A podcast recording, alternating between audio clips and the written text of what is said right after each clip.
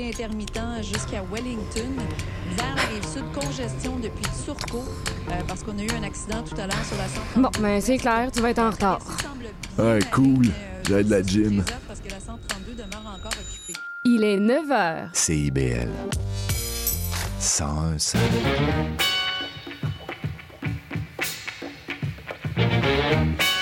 Bonjour à toutes et à tous, vous écoutez les Aurores Montréal sur CIBL. Ici Charline Caro, votre animatrice, et ravie de vous retrouver en ce mercredi 1er novembre. Et aujourd'hui, je reçois la réalisatrice Jeanne Herry pour parler de son dernier film Je verrai toujours vos visages à l'affiche du festival montréalais Cinémania. On recevra ensuite Philippe Lamar, directeur du média québécois Urbania. Et puis on finira avec notre chroniqueur Christian Nadeau pour parler de la grève à venir du Front commun. Alors que vous soyez au travail, sur la route ou bien tranquillement en train de vous réveiller, bienvenue sur les ondes de CIBL. Et dans l'actualité, deux pompiers portent plainte pour racisme et discrimination systémique à la Commission des droits de la personne et des droits de la jeunesse. Les deux hommes, euh, qui sont noirs, dénoncent le fait d'avoir été victimes d'insultes racistes de, de la part de leurs collègues depuis des années. Face à cela, leurs supérieurs n'auraient rien fait pour remédier au problème. La plainte est donc euh, dirigée contre le service de sécurité incendie de Montréal, la ville elle-même et l'association des pompiers de Montréal. Les deux plaignants, qui sont représentés par un organisme antiraciste, demandent l'ouverture d'une enquête sur ces allégations et le versement de 40 000 dollars en dommages et intérêts. Et ensuite, le verdict a été rendu. Longueuil pourra procéder à l'abattage des cerfs en surpopulation dans le, parc Michel Chartrand. C'est la Cour d'appel de Montréal qui a rendu la décision après plusieurs années de procédure pour décider de l'avenir des cerfs de Longueuil. Alors qu'ils étaient une trentaine en, en 2020, les serres sont maintenant 117 pour une superficie de 2 km. On continue sur CIBL avec l'entrevue de la réalisatrice Jeanne Herry.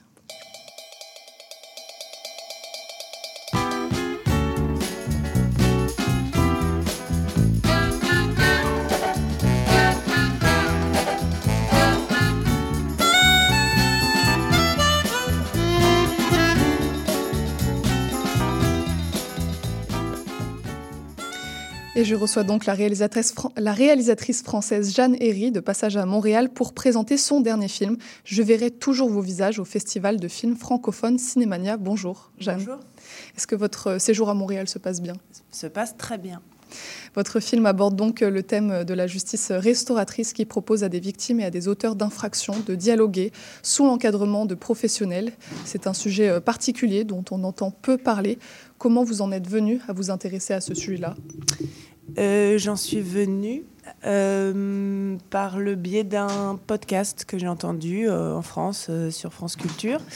Et voilà, je cherchais un sujet où j'en sais rien, je savais pas quoi écrire après mon précédent film. Mhm. Et ça m'a tout de suite semblé être un, un terrain de jeu passionnant et recelant beaucoup de cinéma. Mhm.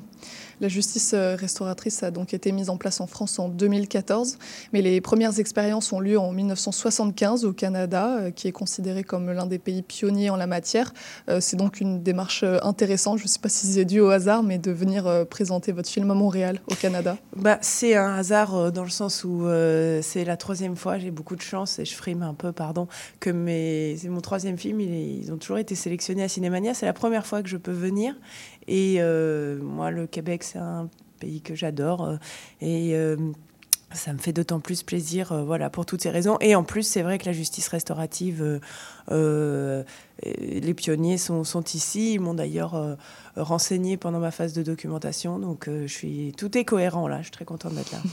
Et justement, quel travail de recherche et de documentation vous avez effectué pour réaliser ce film?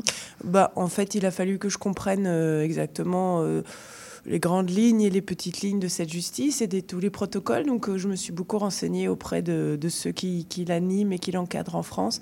Et puis, eux, naturellement, au bout d'un moment, m'ont fait, m'ont fait ricocher vers, euh, vers des Québécois, vers euh, des gens de la justice restaurative.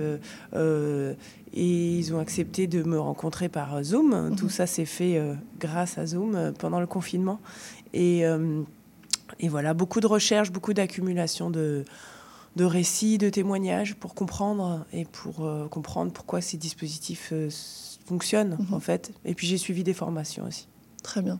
Dans ce film, euh, Choral, on suit donc des victimes de cambriolage, de braquage, de vol à l'arraché, de viol, face à leurs agresseurs ou à des personnes condamnées pour des pratiques similaires. Quelles sont les exigences demandées pour jouer des rôles d'agresseurs d'un côté, de victimes de l'autre? Quel profil vous recherchiez? Des bons acteurs. Mhm. Moi, euh, je cherchais pas des victimes ou des agresseurs. Je, je- j'ai pris un sujet très singulier euh, euh, parce qu'il me semblait riche de cinéma.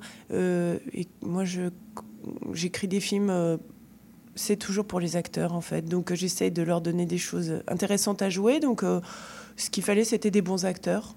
Tout Et, simplement. oui, je crois. Après, il faut pas que le rôle soit trop contre nature pour eux. Il Mhm. faut, que, faut, que ça, faut que je les trouve pertinents pour le Mhm. rôle, évidemment. Mais euh, c'est avant tout des bons acteurs. Et vous montrez donc euh, notamment des détenus dans leur souffrance, dans leur regret, dans leur humanité finalement. Euh, vous n'aviez pas peur que ces personnages soient jugés peu crédibles étant donné qu'ils ne correspondent pas à l'image collective des grands méchants prisonniers? Non, pas vraiment. Bon, j'ai l'impression que. On en est là encore, ah ouais On se dit que les gens n'ont pas d'humanité, quels qu'ils soient. Oui, c'est possible. Après, je me suis pas, j'ai pas mis en scène euh, des grands serial killers, euh, psychopathes, euh, qui n'ont pas d'empathie pour les autres. C'est- un petit peu. J'ai fait exprès de choisir des typologies, une typologie de crime assez banale, le vol- les vols avec violence. J'aurais pu choisir d'autres typologies de crimes. Euh, bah non, moi ça me paraît un peu le béaba de montrer Mhm. que, que les détenus euh, sont des humains. Mhm. À partir du moment où c'est pas des chevaux euh, ni des aliens, c'est quoi alors? Oui, mais c'est tiré euh, de certains commentaires que j'ai pu euh, consulter, certaines personnes qui jugeaient ces détenus un peu, un peu fades, un peu, un peu peu crédibles. C'est pour ça que je, vous, je me permets de Ah, vous poser très la bien. question. Très bien. Euh, non, bah après, euh, tout le monde ne participe pas à ces dispositifs. Il faut être volontaire, c'est, c'est, faut être prêt à faire ça. Il faut être prêt à reconnaître ce qu'on a fait. euh. donc évidemment que tout le monde n'est pas prêt à faire ça. Mhm. Mais moi, j'en montre que trois hein, Mhm. dans le film. C'est pas exhaustif. Le personnage de Benjamin, notamment, est interprété par euh, Raphaël Quenard et est l'auteur de Viols incestueux sur sa sœur et est, je trouve, particulièrement saisissant euh, de froideur. Comment on convainc un acteur froideur de, de froideur? Il dit Ah, Pourtant, il pleure tout le temps oui, pendant c'est la vrai, scène. c'est une interprétation personnelle, mais non, je- il est pas froid, c'est juste qu'il il met pas les mots. Il n'y a Mhm. pas de mots pour une fois, mais euh, non, il n'est pas du tout froid. Mais Mhm. euh, au contraire, il, il est très émotionnel dans la Mhm. scène. Il est à la fois sidéré et, et ému, très ému. Mais euh, c'est pas quelqu'un qui est très responsabilisé Mhm. sur ce qu'il a fait pour le coup, lui. Pour le coup, euh, les agresseurs de violences, euh, notamment intrafamiliales, ont beaucoup de mal à se responsabiliser. On, on voit bien qu'il y en a plein qui comprennent pas pourquoi on leur Mhm. dit qu'ils ont fait quelque chose de pas bien. Donc, bah, lui, il a aussi du mal à accepter que qu'il est responsable et de. Je pense que ce sera euh, difficile euh, toute sa vie de de comprendre que sa sœur est une victime. Est-ce que ça peut être euh, délicat, compliqué parfois pour un acteur de jouer un agresseur sexuel? J'imagine. Mhm. Ouais, ouais, j'imagine. C'est pas tout le monde n'a pas envie de faire ça. Euh, lui, Raphaël Quenard, euh, il avait quelque chose de très très difficile à faire. Il venait qu'une seule journée sur un tournage euh, qui durait neuf semaines. Euh, il connaissait personne et il jouait le violeur et puis il repartait. Mhm. Bon, c'était une scène très difficile. Euh, il a vraiment été exemplaire. Mais non, vous avez raison, il faut demander aux gens. C'est vrai qu'il y a des rôles qui, qui peuvent faire plus Mhm. peur. Dans un contexte où euh, la parole des victimes tend à être euh, libérée, à se libérer, comment on fait dans un tel film pour attirer l'empathie envers les agresseurs sans minimiser la douleur des victimes? Est-ce que ça a été un équilibre Oui, c'est un équilibre. Après, euh, oui, oui, bien sûr, les victimes, euh, les, les paroles se libèrent et c'est c'est tellement bien. C'est plutôt les oreilles qu'il faut libérer. Moi, j'ai l'impression euh, et continuer à essayer de les libérer, mais ça, ça avance un petit peu. Euh, ben, comment dire Oui, moi, c'est vrai que j'ai un peu de l'empathie pour tout le monde, mais j'en ai plus pour les victimes. Après, quand on creuse un petit peu, c'est comme ça, c'est comme ça. Les, gens, ils sont fabriqués comme ça. Les êtres humains, ils sont fabriqués comme ça. Quand on fouille le passé des agresseurs, on voit bien qu'ils ont une dimension victimaire aussi. Il n'y en a pas un qui n'a pas été victime. Je ne parle pas forcément d'agression sexuelle quand on commet des viols, encore qu'on sait que c'est quand même très récurrent, mais voilà, quand on s'intéresse un petit peu à pourquoi, comment on est fait, nous les êtres humains, on se rend bien compte que quand on génère de la violence autour de soi, c'est qu'on en a souvent beaucoup subi. Ça excuse pas grand-chose, mais euh, ça explique quoi. Mhm. C'est un film qui se passe beaucoup en intérieur, avec de nombreux dialogues. Le film est presque entièrement fait en fait de discussions entre les victimes et les agresseurs, les victimes et les professionnels. Est-ce que ce rythme euh, ne vient pas défier les tendances actuelles qui en appellent à plus euh, de divertissement, à plus de rythme dans les contenus pour joindre un public qui parfois est en, perte d'attention? Je sais pas. Moi, euh, j'ai eu la...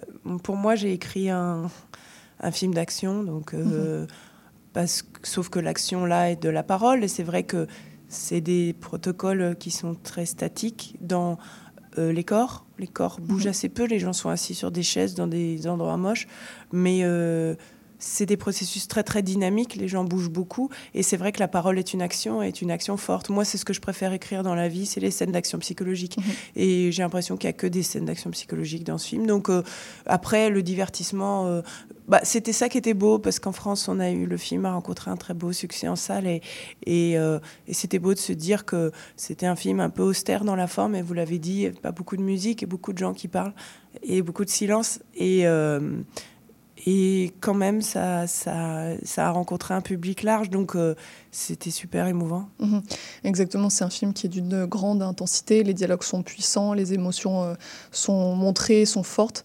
Comment vous faites en tant que scénariste, en tant que réalisatrice, pour produire ces scènes statiques avec autant de tension et d'action au final, comme vous dites? Bah, C'est cette tension et cette intensité que vous mentionnez, que je cherche. Euh, c'est pour ça que j'ai pris ce sujet, entre guillemets, c'est pas, pas vraiment un sujet, c'est comme un, c'est vraiment un cadre, un un, terrain de jeu, je vous le disais tout à l'heure, mais c'est vrai, ça paraît un peu anecdotique de dire ça et, peut-être dégradant pour le sujet, mais c'est un, c'est un sujet. La justice restaurative, c'est absolument passionnant et je pense que ce sont des outils euh, complètement nécessaires pour la société.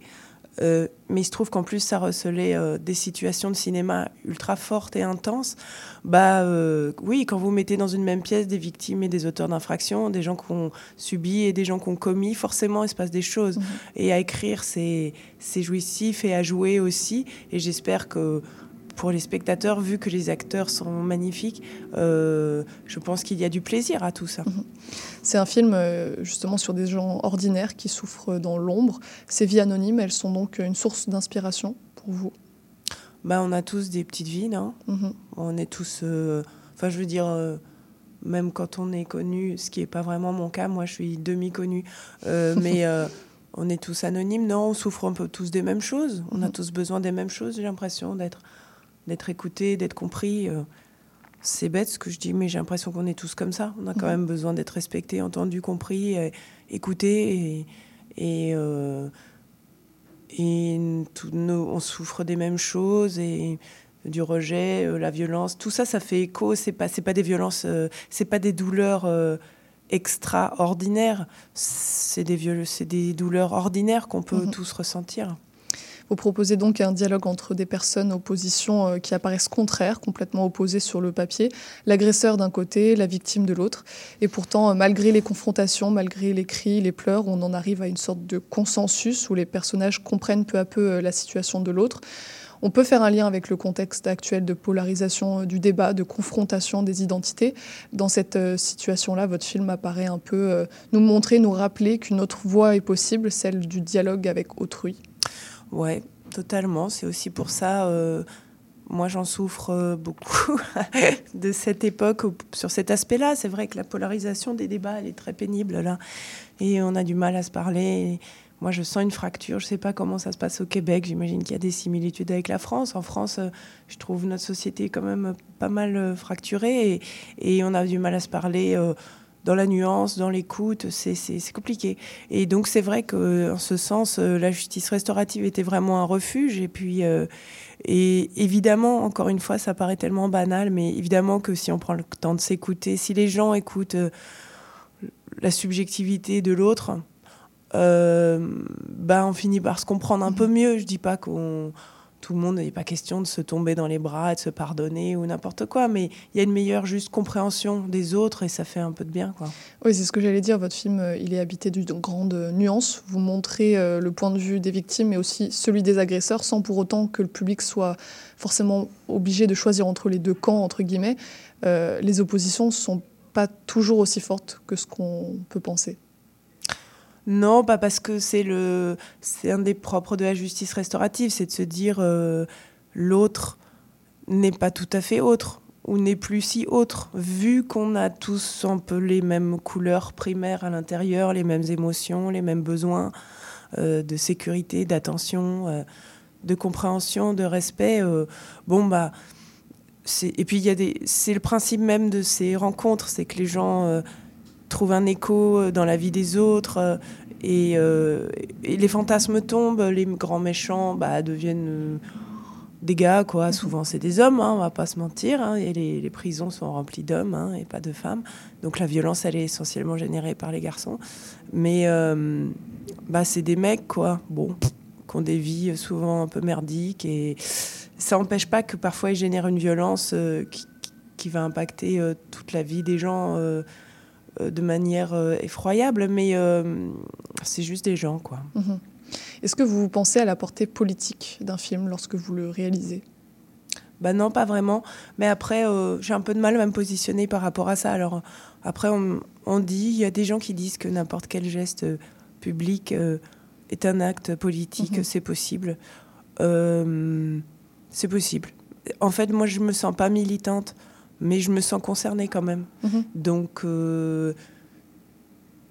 moi, ce que j'ai bien aimé dans ce film, en France en tout cas, c'est qu'il a libéré des émotions mhm. chez les spectateurs. Et je trouve qu'on vit une époque très, très stressante. Et, euh, et on encaisse vachement de choses. On a très peur de beaucoup de choses, de tout, et de la suite en particulier. Et euh, libérer des émotions d'une manière collective dans une salle, mhm. euh, pleurer ensemble, rire ensemble, c'est déjà quelque chose. Mhm. Vous parlez euh, d'émotion. Euh, Leila Bekti, une de vos actrices, dit euh, On a vécu quelque chose tous ensemble en parlant de l'équipe du film. ce tournage restera jamais gravé dans nos, dans nos esprits. ce film, il a été intense à tourner au niveau émotionnel? Ouais, il a été intense à écrire, mhm. il a été intense à tourner, il a été intense à sortir parce que j'ai quatre limbagos plus loin, je peux vous dire que ça a été intense. Non, non, c'est vrai qu'il s'est passé quelque chose de fort, je pense, pour les acteurs pendant le tournage, parce que ils ont beaucoup joué les uns avec les autres un peu à nu. Euh, ils avaient beaucoup de pain sur la planche, ils avaient beaucoup de monologues, beaucoup de textes, donc des efforts de mémoire très forts à fournir. Euh, et ils ont joué. Euh, et c'était des émotions assez effectivement intenses à aller chercher. Et donc ils se sont bien mis à nu de, les uns devant les autres euh, et, et, ils se sont énormément soutenus. Voilà, ça a mhm. été, euh, c'était un peu au théâtre euh, ce soir, ce, ce tournage, qu'ils n'arrêtaient pas de s'applaudir à la fin des prises. donc, mais ils avaient raison parce qu'ils mhm. étaient excellents. Vous avez réalisé un autre film sur une thématique euh, du travail social euh, avec Pupille, qui suit euh, des professionnels du milieu de l'adoption. Est-ce que vous considérez que ces deux derniers films se font écho d'une oh. certaine manière? Absolument, Sherlock Holmes. non, non, c'est sûr qu'il y a des, il y a des thématiques communes sur notamment le, le triomphe du collectif, je dirais, les bienfaits du collectif et du lien et, du, et de la parole, on va dire. Mhm. Il me semblerait que ça soit un petit peu obsessionnel chez moi. Mhm. Et euh, pourquoi Gilles Lelouch apparaît dans ces deux films euh, en tant qu'une des figures principales? Qu'est-ce qu'il apporte à vos films? Pourquoi le réutiliser? Il est bon. Euh... Les bons acteurs, très important, comme vous disiez. Bah ouais. non, puis c'est vrai que Gilles, il est très inspirant pour moi.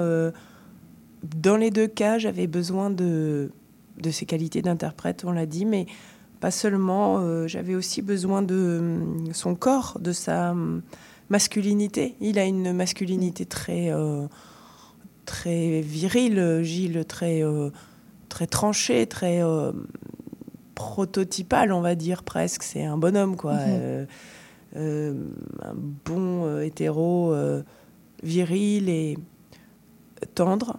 et moi, ça m'intéressait dans les deux cas de le mettre à un endroit où, où je, voilà, je profite de cette euh, masculinité virile euh, pour lui faire jouer aussi des choses euh, plus soit dans Pupille, il y avait quelque chose de, très tendre et de maternant, et puis là, de quelqu'un qui est assez cassé en fait. Mhm. C'est une victime euh, quand je lui ai dit j'ai écrit un rôle pour toi, au dernier moment, il me dit ah super, euh, je fais quoi Un agresseur, euh, un encadrant, je fais un encadrant cette fois. Il je lui ai dit non, tu fais une victime. Oh, encore mieux, il m'a dit. Ah, c'est vrai, c'est vrai.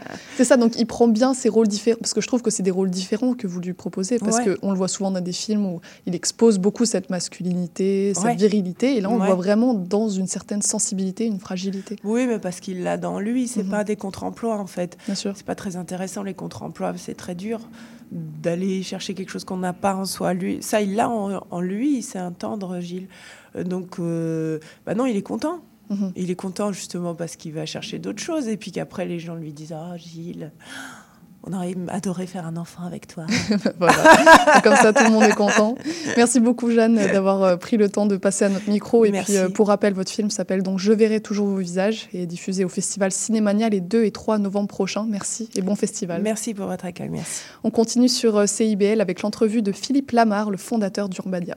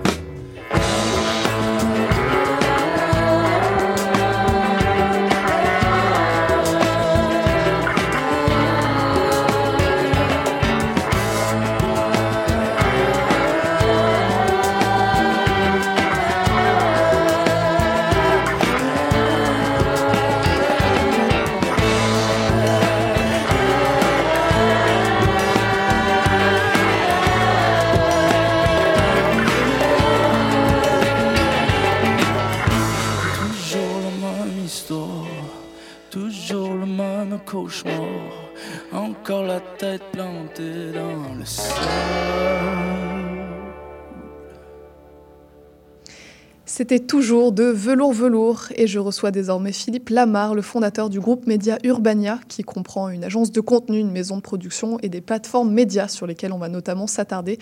Et cette année, vous fêtez les 20 ans d'Urbania. Bonjour Philippe. Bonjour Charline. Si vous aviez euh, trois mots pour définir ce qu'est Urbania, ce seraient lesquels? Ah, c'est un peu euh, des mots galvaudés, mais je vais les dire quand même. Euh, irrévérend- irrévérend- irrévérencieux, audacieux. Et euh, c'est pas un mot, mais ça va être une expression, c'est là où on ne nous attend pas. Oui, on, va le compter comme un mot, c'est c'est validé. Euh, de quelle idée, de quelle volonté est née Urbania, dont vous êtes le fondateur?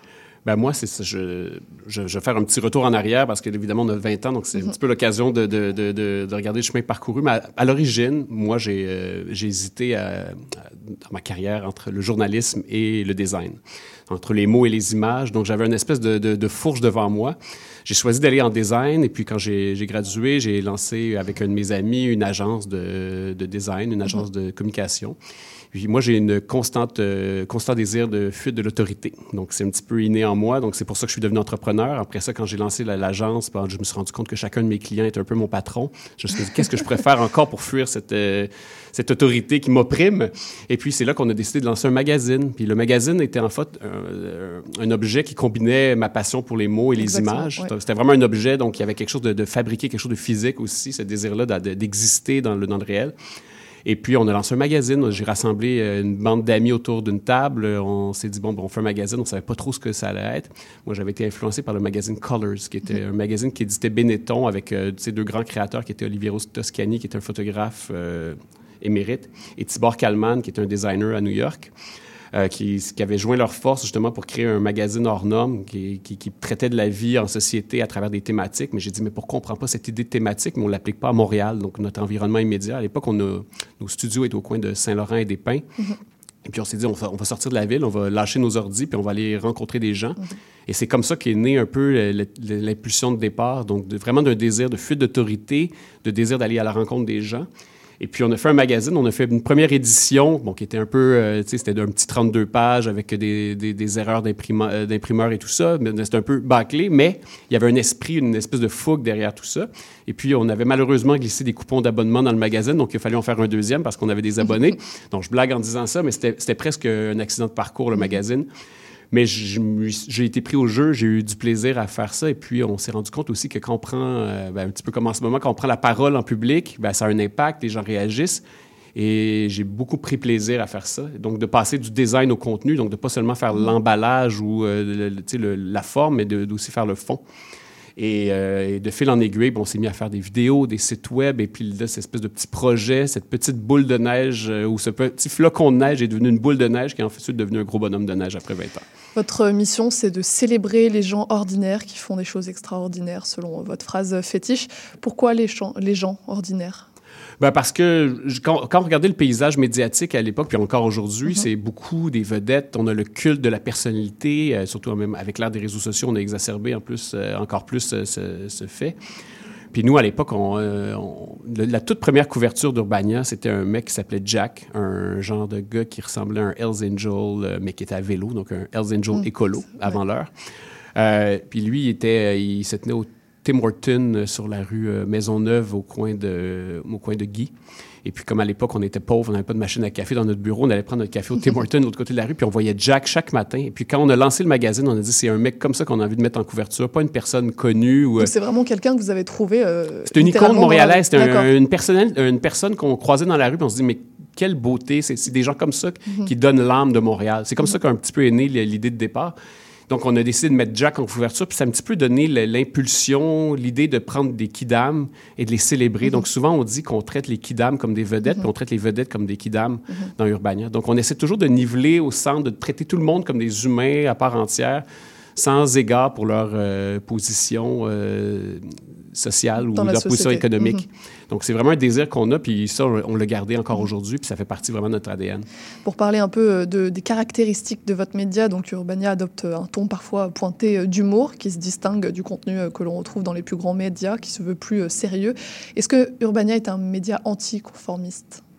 Ben oui, je Vous parliez pense. de cette fuite de l'autorité. fuite d'auto- d'autorité, de- le désir de faire les choses différemment. Puis justement, dès le départ, on a regardé à quoi ressemblait le paysage médiatique, puis on a fait de la contre-programmation, on a fait comme un anti-magazine, et puis on se battait sans armes. Nous, on se battait contre des grands groupes médias, donc nos seules armes, c'était nos idées. Donc tout ce qu'on pouvait faire pour euh, attirer l'attention, se démarquer, ben, on l'a fait. On a fait des trucs euh, scandaleux comme mettre euh, des pénis sur des couvertures de magazines. On a mis des, euh, des, des, des, des femmes comme Michel Richard, qui avait 60 quelques années, en maillot de bain. Sur, donc quand on mettait des vedettes, on, on- on les rendait un peu... euh, on avait des images très iconoclastes. Donc oui, c'est vraiment l'anticonformisme, mais c'était à l'origine, c'était une, une posture presque marketing, dans le sens c'était pour se démarquer, mais ça fait aussi partie de ma personnalité. Quand je disais ma fuite d'autorité, euh, elle est partout. Tu sais, J'ai toujours envie de faire des choses qui vont un petit peu à le rebrousse-poil, puis pour marquer l'imaginaire. On n'a pas un passage sur Terre pour, euh, faire comme tout le monde. Oui, et puis vous demandez euh, aux candidats de soumettre euh, un mème qui les représente. Votre site, euh, il est truffé de blagues, vos visuels, ils sont pleins de couleurs. Est-ce que vous essayez de démystifier, de démocratiser la profession de journalisme? Est-ce que c'est un objectif affiché? Ben, euh, le journalisme, c'est un petit peu, euh, si on le prend au, au sens littéral, c'est une, euh, une église. C'est vraiment, euh, tu sais, il y, a des- il y a des préceptes en journalisme, justement, l'espèce de neutralité, euh, le désir de- de- de- d'objectivité à tout prix. Moi, je prends pour acquis que le jour où tu mets un micro devant quelqu'un, où tu places une caméra, où tu racontes l'histoire avec un point de vue, même si on, on- on peut, avoir le, on, on peut avoir le désir d'être neutre, mais chaque humain a, un- a- a des préceptes, des préjugés, peu importe qui on est. Euh, nous, on l'assume, tout simplement. Puis je pense qu'on l'assume au point tel qu'on encourage les journalistes à, à se mettre au centre de l'histoire. Ça, ça vient vraiment de l'école du, de ce qu'ils ont appelé le nouveau journalisme, ou le, le Gonzo, les euh, Hunter Thompson, ou les Norman Mailer de, de, de, de l'histoire, qui ont justement donné, qui ont amené une espèce de touche euh, de littérature dans le journalisme, ont amené une, un- une subjectivité assumée. Puis nous, on l'a embrassé euh, entièrement. Puis, puis je pense que quand on veut parler à- aux nouvelles générations, aux gens plus jeunes, ben, il faut prendre pour acquis que les gens sont habitués d'être sur les réseaux sociaux. L'espèce de côté très institutionnel qui vient avec le journalisme, le côté euh, top-down, donc les gens qui détiennent la vérité, qui parlent au peuple, c'est c'est plus ça dont les gens ont envie. En tout cas, de la nouvelle génération, ils ont envie de se faire parler euh, comme, euh, comme entre amis, euh, la même genre de discussion qu'on aurait dans, dans un bar avec quelqu'un, mais même si c'est du journaliste, en autant qu'une honnêteté puis une intégrité intellectuelle de la, de la part de chacun des membres euh, de, de l'équipe, ben là, je pense qu'on on respecte quand même les préceptes du journalisme qui sont de justement raconter la société puis essayer de, de- de la rendre compréhensible aux yeux du public. Oui, et, et vous dites qu'Urbania fait plus dans le divertissement que dans le journalisme brûlant.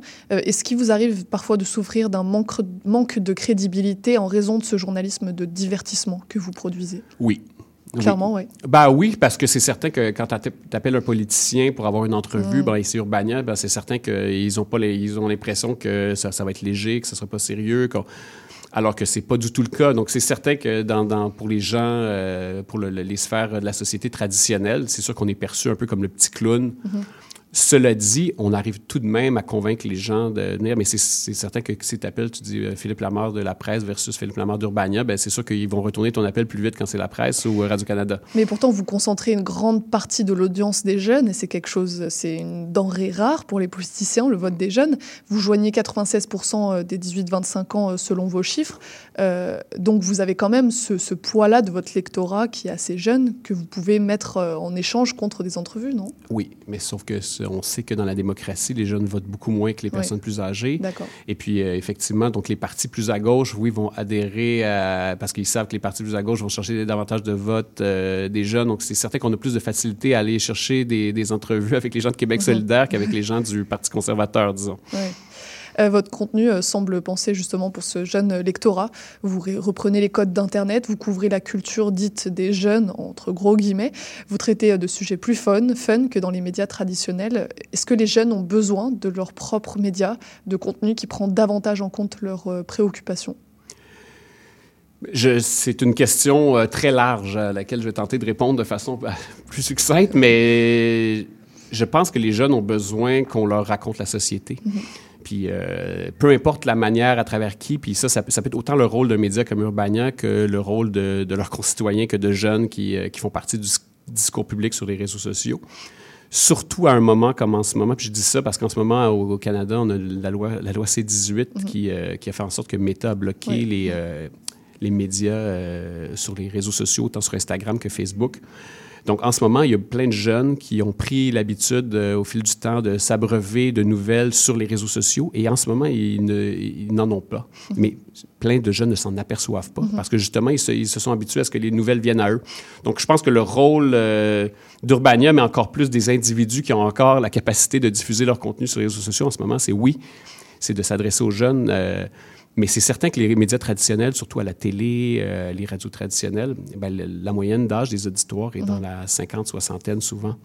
Donc, euh, oui, il faut que les jeunes aient leurs canaux de communication autant en- entrant que sortant. Et justement, pour ce faire, vous mêlez euh, de nombreuses formes de contenu avec des articles écrits, des balados, des reportages vidéo, des micro-trottoirs. C'est quelque chose qui caractérise euh, Urbania depuis longtemps. Mais aujourd'hui, le journalisme multiplateforme se développe dans presque tous les médias. Même Le Devoir a embauché récemment un TikToker pour euh, produire des courtes vidéos à destination des réseaux sociaux. La diversification des contenus est donc le nouvel enjeu pour le journalisme? la, diversifi- la diversification des formats et des canaux de communication. C'est vraiment ça l'enjeu parce que euh, historiquement, chaque média avait sa forme. Tu sais, Il y avait les journaux qui étaient les, les- les médias écrits, la télé, euh, la radio. Chacun avait un petit peu sa chasse gardée. C'était l'ère analogue, c'était l'ère où avoir une antenne, avoir euh, accès à une antenne télé, ben, c'était très difficile. Aujourd'hui, à l'ère des réseaux sociaux ou à l'ère d'Internet, tout le monde peut devenir un, un émetteur de contenu. Donc, euh, les médias doivent s'adapter, puis si on veut être de son temps, puis si on veut rejoindre effectivement les nouvelles générations, ben, on n'a pas le choix d'aller là où elles sont. On peut pas prendre pour acquis qu'elles vont venir vers nous. C'est ça la difficulté en ce moment, puis au niveau économique, c'est certain qu'on est, nous, on n'est pas une énorme équipe, on est une, dans la salle de journalistes, on est une vingtaine.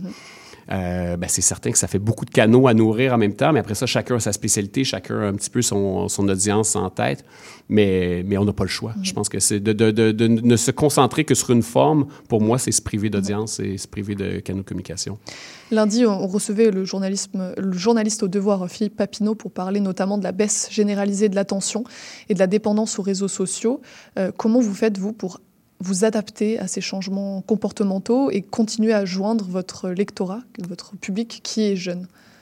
Ben, c'est- un travail de tous les jours. C'est vraiment quelque chose où, effectivement, puis on- je, je m'aperçois, même moi, j'ai 48 ans, puis je m'aperçois que ma consommation a beaucoup changé. Je passe beaucoup plus de temps sur mon appareil mobile que devant la télé. Euh, ou euh, la radio euh, parfois, mais c'est vraiment, on s'aperçoit que les habitudes de tout le monde changent au sein de la société. Euh, maintenant, on, se bat contre toutes les formes de, de distraction euh, po- possibles, mais euh, il n'y a, a pas vraiment de recette. J'aimerais ça trouver la recette magique, mais c'est vraiment un combat de tous les jours. Puis, puis je regarde mes enfants. Moi, j'ai deux, deux adolescents à la maison. Je regarde un petit peu leurs habitudes. Puis euh, parfois, ça m'effraie. Je suis devenu une vieille personne qui est un peu effrayée par les habitudes de la jeunesse. Mais après ça, nous, notre réaction à tout ça, c'est au lieu, oui, on peut, on peut s'en plaindre puis euh, déplorer tout ça. Mais nous, on l'embrasse. Effectivement, on a lancé un nouveau format de, qui s'appelle les micromags. Donc, c'est vraiment un magazine. On a ramené un petit peu l'esprit du magazine papier, mais dans le mobile. Donc, on s'inspire des codes de TikTok ou d'Instagram ou Snapchat. On- mais on les ramène dans une expérience linéaire qu'on on livre euh, chaque semaine, soit dans la boîte courriel ou dans la boîte SMS des gens. Donc, ce qu'il faut faire, c'est s'inspirer de la modernité, mais essayer de ramener aussi le, le savoir-faire euh, ancestral. Bon, ancestral, j'exagère, mais presque. euh, dans, dans les nouveaux canaux. Donc, c'est vraiment de. Puis, c'est un petit peu, la- ma- je pense, ma génération, là, justement. Nous, euh, moi, je suis un, je veux dire, je suis un, un- un jeune X ou un vieux millennial, mais vraiment plus un jeune X. Mais je, je- nous vois un petit peu comme une espèce de courroie de transmission entre deux ères, entre l'ère analogue et l'ère numérique. Euh, on on est vraiment ceux qui ont connu l'ère pré-réseaux sociaux, pré-Internet, mais on a aussi découvert rapidement, puis très jeune, euh, Internet. Donc, notre rôle, c'est vraiment de prendre le meilleur de chaque, euh, de chaque ère, puis de les réconcilier, puis de les faire vivre ensemble, puis de les transmettre. Donc, c'est ça qu'Urbania tente de faire. Puis c'est certain que plus ça va aller, puis plus on confie les rênes à des gens plus jeunes pour qu'eux nous apprennent, parce que nous, on aura amené ça à la table. Après ça, c'est à des plus jeunes de prendre le flambeau puis d'essayer de réinventer ce que va devenir un média dans les dix prochaines années. Mais alors, est-ce que vous pensez que le journalisme est menacé par euh, cette importance euh, grandissante des réseaux sociaux, des contenus de divertissement? Pour vous, l'adaptation est possible et Moi, viable? Ben moi, je pense que le journalisme est menacé de façon générale par son Il modèle a d'affaires. toujours été. Ben, toujours été, ça a toujours été un modèle fragile, sauf qu'à l'ère où, justement, avoir euh, une antenne télé, c'était difficile. C'était des grands magnats de- qui, étaient des détenteurs des médias. Quand, euh, justement, quand avoir une presse euh, imprimée, un journal, c'était très coûteux. Euh, c'était, tous- les médias étaient détenus par des riches euh, hommes d'affaires. Aujourd'hui, c'est comme si tout est devenu fragmenté. Donc, le journalisme est menacé parce que gagner sa vie comme journaliste aujourd'hui, à part si tu embauché par un grand média ou si tu un boulot chez Urbania ou dans, dans- dans- dans un plus petit média, mais il reste quand même que tout est un peu précaire. Tu sais, tout, le, tout, tout l'univers du journalisme est précaire. Donc, il faut vraiment se battre puis il faut faire valoir ou je pense qu'il y a un rôle des gouvernements, puis ils l'ont fait avec. euh, ils ont lancé des crédits d'impôt à, la presse euh, journalistique ces dernières années, autant au fédéral qu'au provincial. Mais il va falloir vraiment que ça devienne un enjeu citoyen et que les gouvernements fassent en sorte, mais sans financer les médias, parce qu'évidemment, ça, crée une perception que les médias sont, euh, sont à la solde des gouvernements. Mais il y a vraiment un enjeu démocratique et citoyen auquel réfléchir. Et c'est certain que la loi C-18, que le fait que Facebook et, Instagram soient bloqués pour, euh, pour les médias en ce moment, qui, qui amplifie ce sentiment d'urgence de faire quelque chose. Pour finir, une dernière question. En 2020, vous vous importez en France. Comment vous avez abordé ce nouveau marché en tant que média euh, québécois indépendant? Ben, avec beaucoup de candeur et d'humilité. Euh, c'est certain qu'après, euh, en 2020, bon, ça faisait quoi, 18 ans, 17 ans qu'on qu'on existait ici. Donc, euh, c'est euh, l'analogie que je fais, c'est comme euh, quelqu'un qui ici, bon, remplit des salles de, de 1000 places et puis qui se retrouve à, soudainement à faire des salles de 30 places et c'est même pas plein. Donc, euh, quand tu arrives en France, euh, c'est un univers dense, euh, c'est un monde où il y a, là, il, manque pas de médias en France. Il y a Mhm. beaucoup de gens qui lancent des nouveaux médias, il y a beaucoup de groupes, il y a beaucoup. C'est vraiment comme euh, l'analogie, le, le périphérique à l'heure de pointe en France. Là, c'est, il faut être un petit scooter qui roule entre les voitures. Mhm. Mais il faut se démarquer, il faut arriver justement d'arriver avec. un- puis c'est- ici, on appelle ça de- de- du divertissement intelligent. En France, on appelle ça de l'information euh, humoristique. Donc, chacun sa posture, mais c'est la même, mais c'est juste raconté différemment. Euh, donc, on a des associés là-bas euh, qui, qui, qui ont, à qui on a confié euh, l'esprit de la marque Urbania, puis on leur a dit, ben, faites-le à votre façon. On a embauché des journalistes français, mais qui essaient d'inventer des formats, d'inventer euh, une façon de faire. Donc, on, on essaie de répliquer un peu l'énergie pure et le désir de faire les choses différemment, mais en France, avec euh, une audience qui est beaucoup plus grande. Mais notre désir fondamental, c'est de créer un pont dans la francophonie, c'est de- d'exporter le savoir-faire québécois, mais aussi de ramener le meilleur d'ailleurs ici. Donc, de vraiment être une espèce de courroie de transmission entre euh, des sociétés francophones. C'est ça de dire euh, de fond. Belle philosophie. Merci beaucoup, Philippe, d'être passé à notre micro pour Merci les 20 l'invitation, ans d'Urbania. Vous verrez, la vingtaine, c'est un, un bel âge. Profitez-en. On peut retrouver vos contenus sur euh, urbania.ca. Urbania.fr. Exactement. Et on a un beau livre pour les 20 ans qui est en librairie en ce moment. Exactement. Ben, je vous encourage à aller voir tout ça. Restez avec nous pour la chronique de Christian Nadou. Les 4 et 5 novembre, le Salon national des animaux de compagnie vous attend au Stade olympique. Découvrez une impressionnante variété de chats, de chiens et d'animaux en tout genre, en plus de compétitions d'agilité et de spectacles de la Flying Team, le rendez-vous incontournable pour la famille. Détails au snac.ca.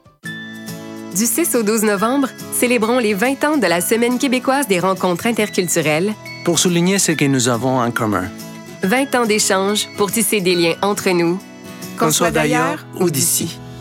Participons aux activités organisées partout au Québec pendant la Semaine québécoise des rencontres interculturelles, du 6 au 12 novembre.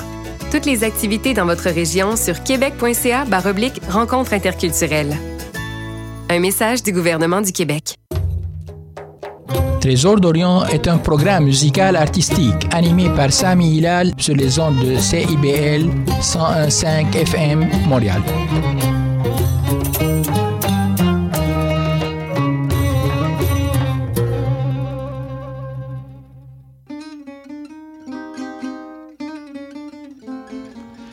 Django et compagnie, c'est une série d'entretiens avec des musiciens et des musiciennes de jazz manouche qui animent une communauté qui est en plein essor à Montréal. Interview et musique en direct, Django et compagnie, c'est mercredi à 20h. Mmh, décadence. Trois heures de musique deep house, soulful house, techno, disco et garage. Décadence. Les vendredis dès 22h, Michael Terzian ouvre le bal à votre week-end.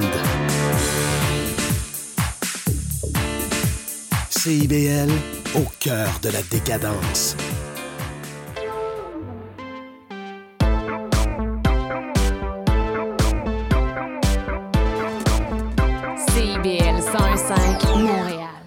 Et on reçoit pour finir notre chroniqueur Christian Nadeau qui vient nous parler euh, toutes les deux semaines d'une thématique liée aux mouvements sociaux. Bonjour Christian. Bonjour. Et aujourd'hui c'est une chronique ancrée dans l'actualité puisque vous nous parlez de la grève à venir du Front commun. Oui, en fait, euh, bon, évidemment, je prétends pas avoir euh, des connaissances spécifiques sur les enjeux de la négociation en cours. Euh, tout ce que j'essaie de, de, enfin, ce que je voudrais essayer de faire avec vous aujourd'hui, c'est de lier cela à, disons, toutes les discussions qu'on a Mhm. depuis un peu plus de- d'un mois sur la question des rapports entre mouvements sociaux et droits sociaux.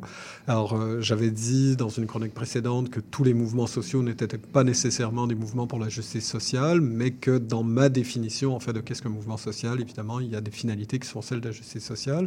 Et euh, j'ai essayé aussi de montrer, la- la- il y a deux semaines, je parlais d'une philosophe, Iris Qui montrait la différence entre le mouvement social euh, disons, euh, qui se conforment à certaines règles de démocratie représentative, délibérative, et d'autres qui sont euh, plutôt des méthodes plus, euh, disons, qu'on qualifierait d'activistes, plus, plus radicales, comme par exemple euh, des grèves spontanées, euh, des manifestations qui ne sont pas prévues par les autorités policières, etc., etc.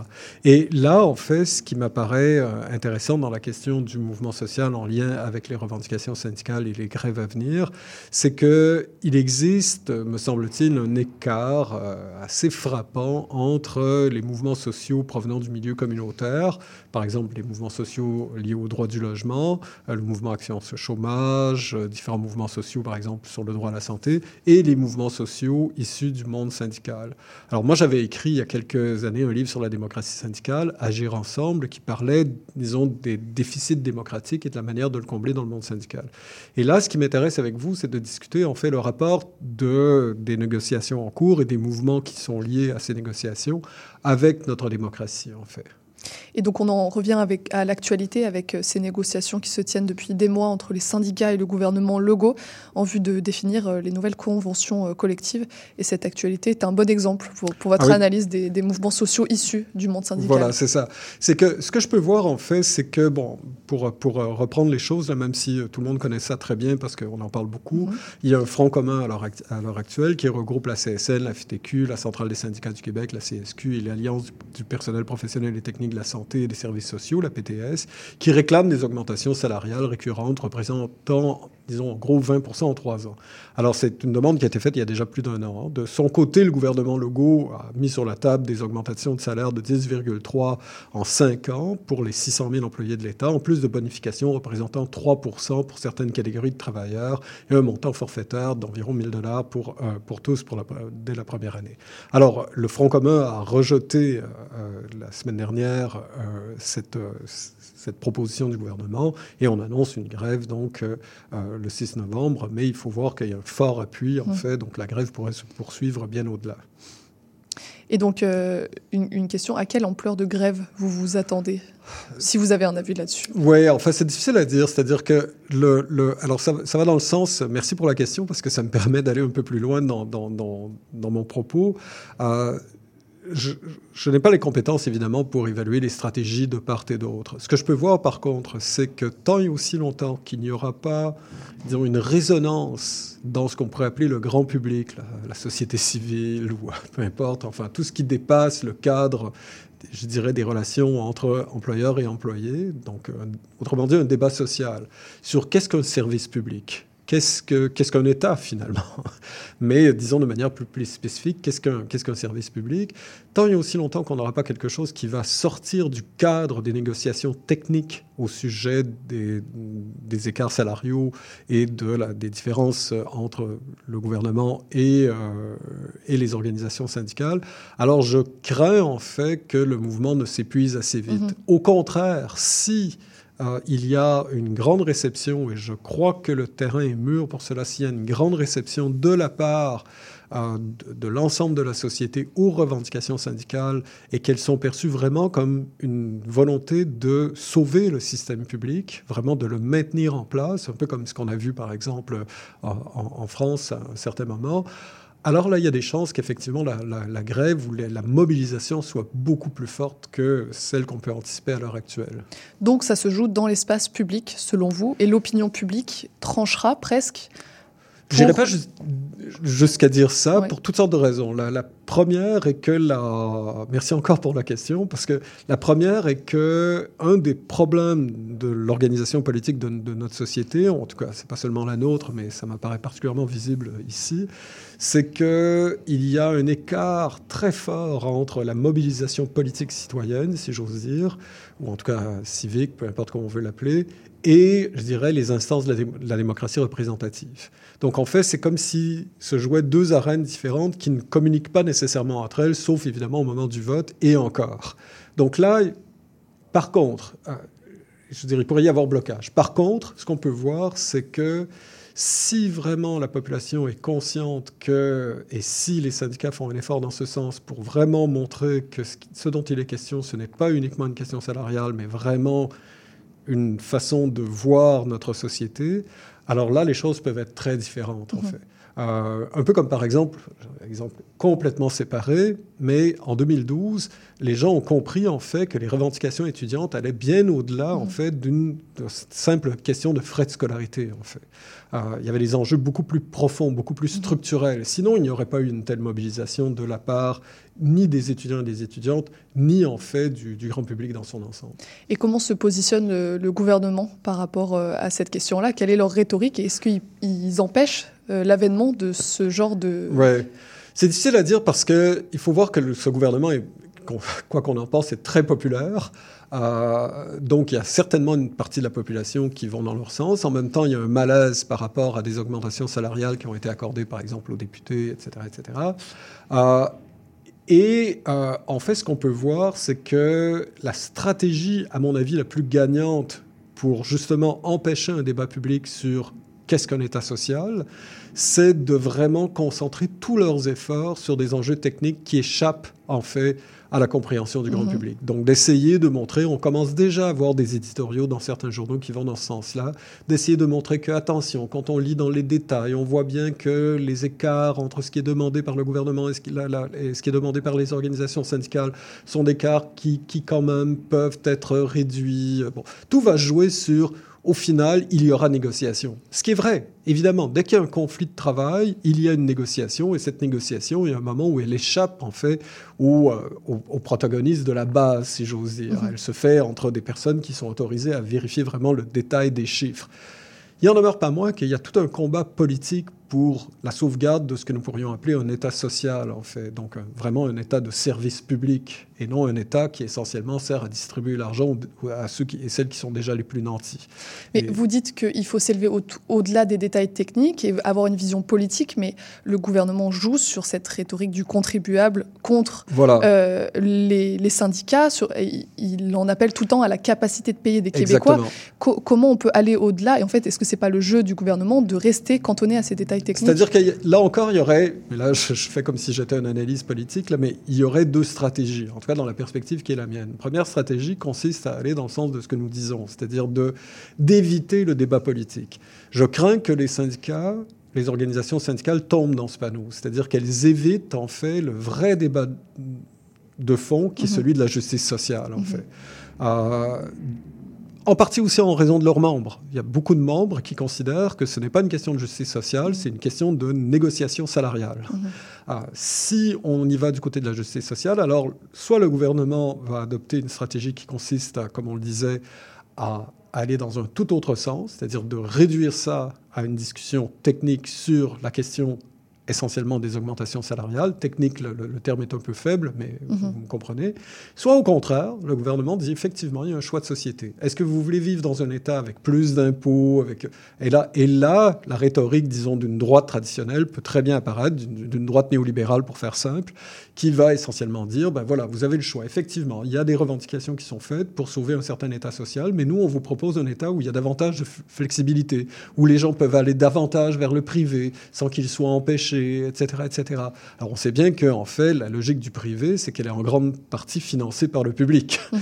Euh, si le privé devait se subvenir à ses moyens par lui-même, le, réseau de l'éducation en est le meilleur exemple, si le privé devait se subvenir à ses besoins par lui-même, il y a de fortes chances qu'il réduirait comme peau de chagrin, en fait.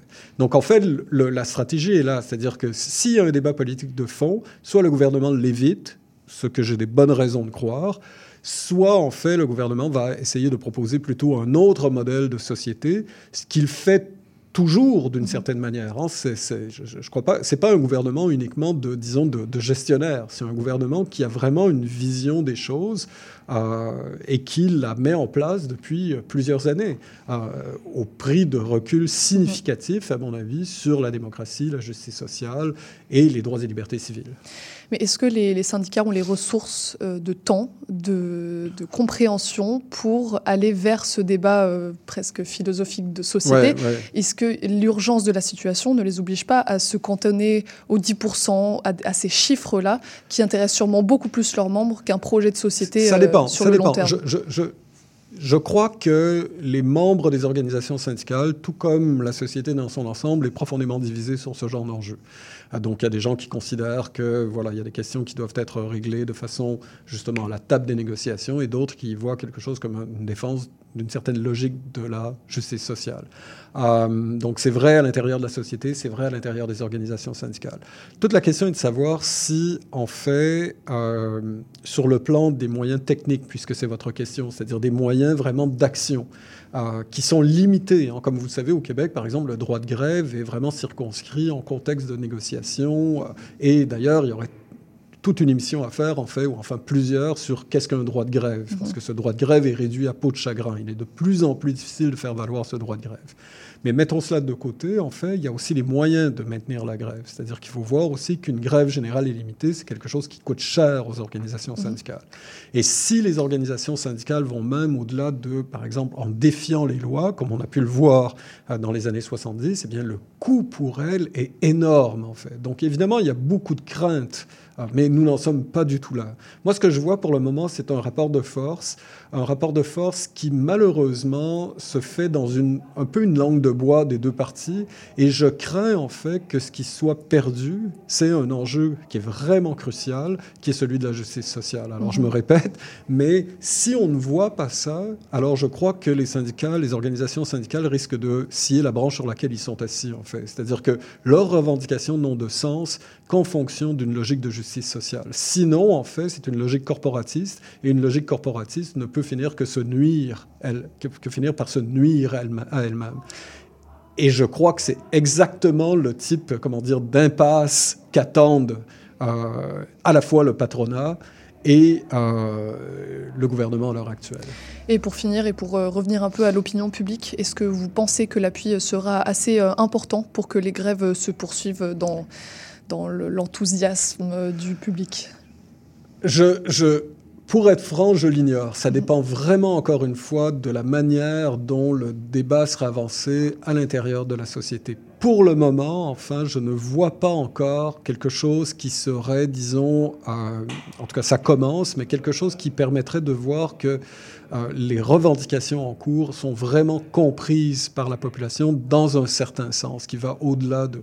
Ce qu'on voit par contre, c'est qu'effectivement, il y a beaucoup de ressentiment à l'égard du, gouvernement, notamment parce que des gens considèrent qu'après tout ce qui a été vécu, notamment dans le secteur hospitalier au moment de la pandémie, euh, il est de très mauvais ton de traiter les demandes. Mmh.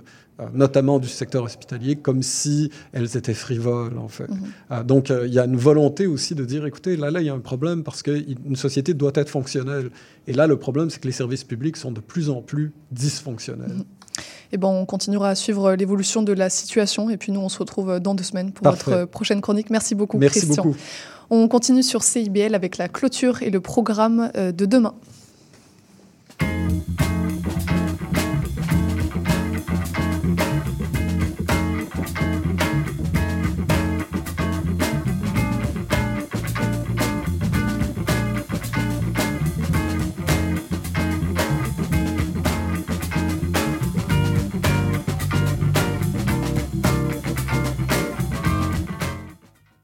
Et avant de se quitter, une petite information euh, CIBLienne. CIBLienne. Sachez que nous faisons euh, gagner deux places pour le nouveau spectacle de Mesguena, l'association de musique andalouse de Montréal. Le spectacle s'appelle Entre dos Aguas, fusion sana et flamenco. Euh, l'événement a lieu le samedi 4 novembre à 18h30 à la salle des Îlets. Et pour participer au tirage des places, rendez-vous sur notre site web cibl105.com pour remplir le formulaire de participation. Bonne chance. Et pour nous, c'est déjà euh, la fin de l'émission. À la mise en onde et aux choix musicaux, c'était Maurice Bolduc. Euh, demain, on reçoit nos chroniqueurs avec Pierre Valiquette pour l'histoire des médias, François-Pierre Gingras pour les traditions québécoises et en entrevue, on accueillera le cofondateur de la Pimenterie, cette, cette entreprise montréalaise des sauces piquantes. Alors, c'était Charline Caro sur CIBL. Je vous remercie pour votre écoute et je vous dis à demain pour notre prochaine émission.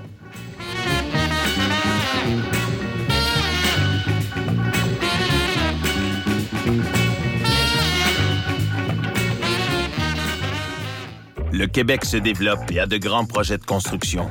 Pour les réaliser, on a besoin de gens formés et motivés. Inscris-toi dès maintenant au nouveau programme de formation de courte durée et profite d'une aide financière. Ça te mènera vers un emploi valorisant. Ça t'intéresse? Ne perds pas de temps. La formation débute dès janvier. Visite le québec.ca baroblique emploi trait d'union construction pour t'inscrire. Fais avancer ta carrière. Choisis les métiers de la construction. québec.ca baroblique emploi trait d'union construction. Un message du gouvernement du Québec. Le bingo de CIBL arrive sur les ondes du 101.5 FM. Courez la chance de gagner 2500 dollars en prix. Procurez-vous une carte de bingo dans un commerce inscrit sur notre site web et branchez-vous sur le 101.5 FM. Pour connaître le point de vente le plus près de chez vous, consultez le CIBL1015.com. On joue au bingo de CIBL tous les dimanches de 16h. Il y a du nouveau à CIBL. Nous sommes fiers de vous présenter notre palmarès indépendant, les 30 Glorieuses.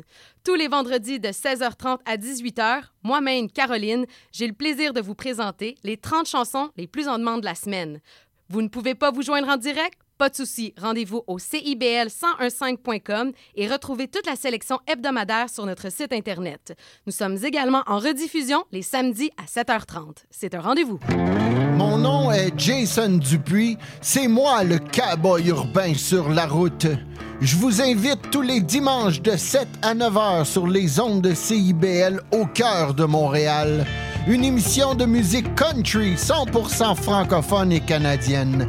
Du hillbilly boogie au western en passant par le bluegrass jusqu'au country pop, c'est le meilleur du country francophone tous les dimanches de 7h à 9h sur les ondes de CIBL.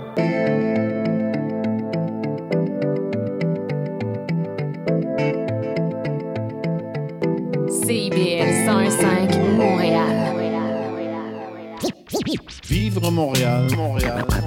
Alors, ici c'est IBL. On entre en onde bientôt, bientôt, dans 5 minutes. CIBL 105 au cœur de Montréal.